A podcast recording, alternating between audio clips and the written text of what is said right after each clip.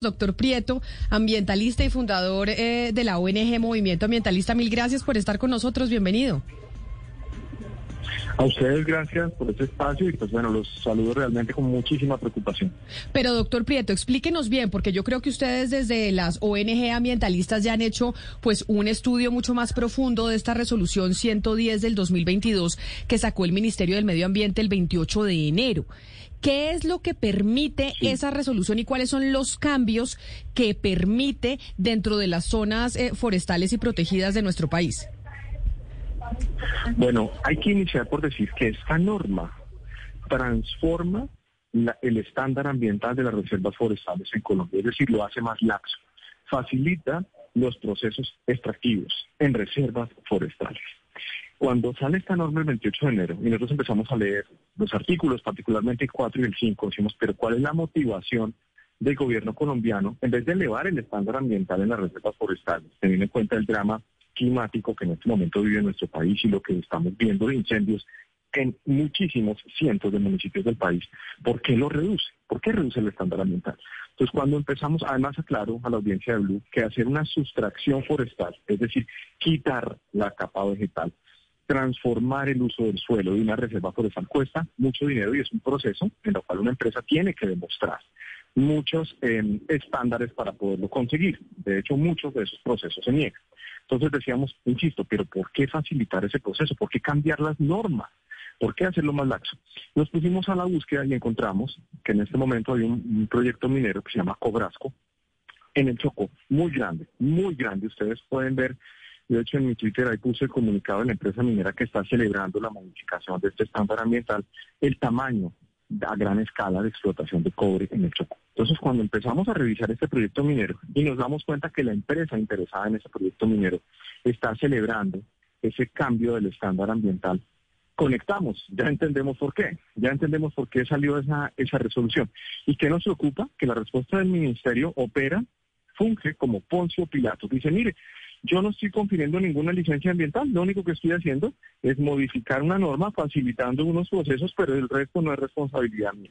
Lo cual nos parece eh, una respuesta muy preocupante de la máxima autoridad ambiental eh, del país. Y eso nos tiene muy preocupados, porque no solamente esto va a afectar a las reservas forestales del Chocó, sino de otros lugares del país. Profesor Prieto, la resolución la firma el viceministro Francisco José Cruz Prada, que es el viceministro de Políticas de Normalización Ambiental, encargado de las funciones del Ministerio del Medio Ambiente y Desarrollo Sostenible. Nosotros, como vimos que el doctor eh, Francisco José Cruz Prada era el que firmaba el decreto, pues llevamos comunicándonos con el ministerio para poder hablar con él. Y ha sido imposible. Él dice que él no es la persona para dar respuesta sobre esta resolución que firma no, Y nadie, como... nadie va a querer darla. Pero, nadie va a querer dar la cara por esto, también nadie la va a querer Y ahí yo le pregunto, ahí es donde yo le pregunto, ustedes, los ambientalistas que están de cabeza metidos en estos temas, ¿han logrado alguna respuesta del Ministerio de Medio Ambiente, especialmente de este viceministerio que es el que se encargó de esa resolución? Sí, sí, a mí yo quiero aclararle eh, a la audiencia de que me han respondido en dos oportunidades a través de, de Twitter eh, y ellos se centran, su argumentación es, mire, nosotros no estamos confiriendo una licencia ambiental, simplemente pedimos esta resolución que hace unos, eh, digamos, eh, modestos ajustes a las reservas forestales. Pero yo quiero especificar cuáles son esos modestos ajustes. Uno, antes, para hacer antes de esta resolución, y esperamos que se caiga, porque esperamos que esto no prospere, no siga en pie, es que se debía cambiar el uso del suelo. O sea, por decir, alguna persona en una reserva forestal, una compañía estaba interesada en hacer un proyecto minero o extractivo en la reserva forestal, tenía que solicitar un cambio de uso de suelo. Con esta nueva resolución, Camila, eso no se hace necesario. Y segundo, eh, se hace una mm, compensación de las pérdidas de bosques basado, dice uno de los artículos, en un manual de compensación de pérdida de biodiversidad viejísimo, anacrónico. Entonces, lo que están haciendo con esto, y no lo quieren reconocer, por eso nadie quiere seguramente atender las llamadas de ustedes, es haciendo el estándar ambiental más laxo en las reservas forestales del país, y eso lo tiene que hacer Colombia y el mundo. Recordemos que el principal aspecto de emisiones de gases de efecto invernadero en Colombia no es el transporte, no es la energía, no son las ciudades, es es la transformación del uso del suelo, es la deforestación y todo el pésimo manejo que se le está dando a la institucionalidad ambiental a los bosques tropicales de nuestro país. De tal manera que sobre completamente desconcertados como hace, perdón, termino algo, cómo el gobierno nacional hace anuncios internacionales con un enorme despliegue de espectacularidad y una, una completa incoherencia en la toma de decisiones ambientales acá en el país.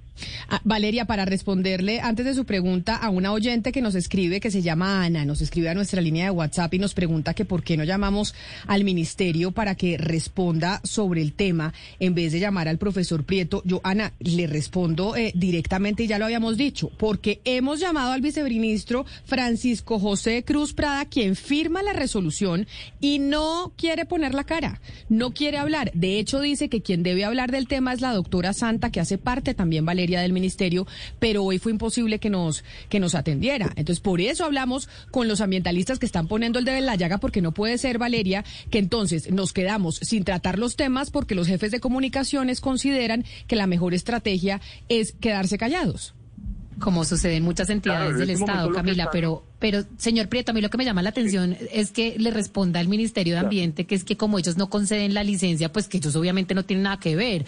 Y como y, pues digamos que lo creen a uno bobo porque al final la ANLA es un vaso comunicante con el Ministerio de Ambiente, trabajan juntos. Pero por supuesto, de hecho queda enfrente, queda enfrente, queda a menos de 10 metros cruzando la calle, entonces que no se vengan a decir que ellos no tienen ninguna responsabilidad cuando lo que está haciendo la institucionalidad ambiental es volverse un facilitador de las operaciones extractivas en las reservas forestales. Y le aclaro a la audiencia de Blue, esta discusión, esta disputa, este debate no es en contra de la minería, sino de unos proyectos mineros que se están haciendo en las reservas forestales propiciados por una nueva norma. Esencialmente es eso, porque hay gente que me dice, ay, es que se oponen al desarrollo. No, esto no, esto no es ningún, esto no es ningún desarrollo, destruir los bosques del país facilitar las extracciones de las reservas forestales no es ningún progreso. Lo que es es una conducta absolutamente autodestructiva. Por eso nosotros hacemos un llamado a la opinión pública para que entre todos presionemos al Estado colombiano para que eh, esta resolución se vaya abajo, la quiten. Pero, señor Prieto. Definitivamente lo que está haciendo es generando un riesgo ambiental para nuestro país.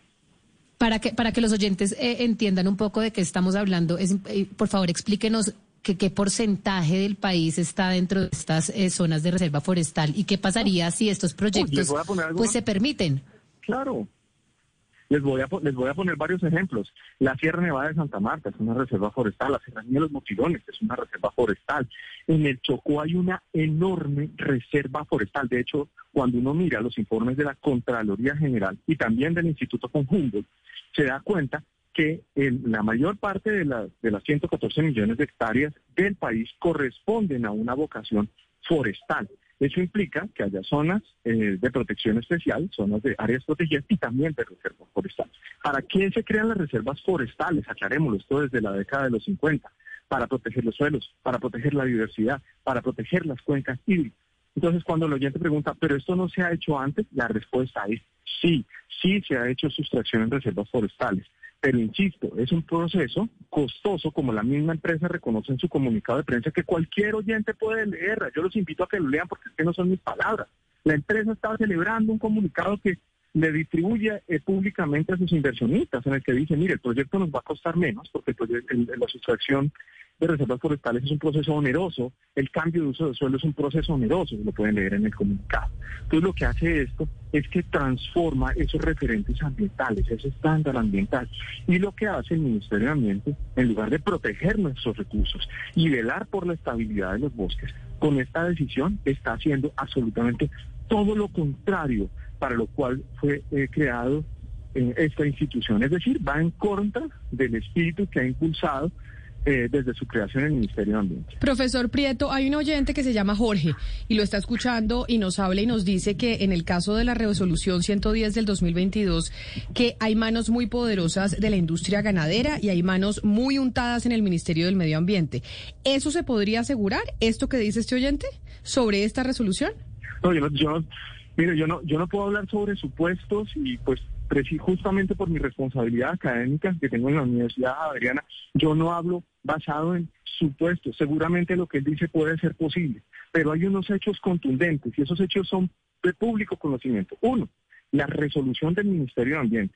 Dos, las respuestas elusivas, mediocres que nos ha dado el Ministerio hasta ahora, el Ministerio con respecto a esta resolución. Y tres, un comunicado público hacia los inversionistas de la empresa, inversionistas del, proyecto Cobrasco, en el cual están celebrando. Esos son hechos, son contundentes y no son especulaciones.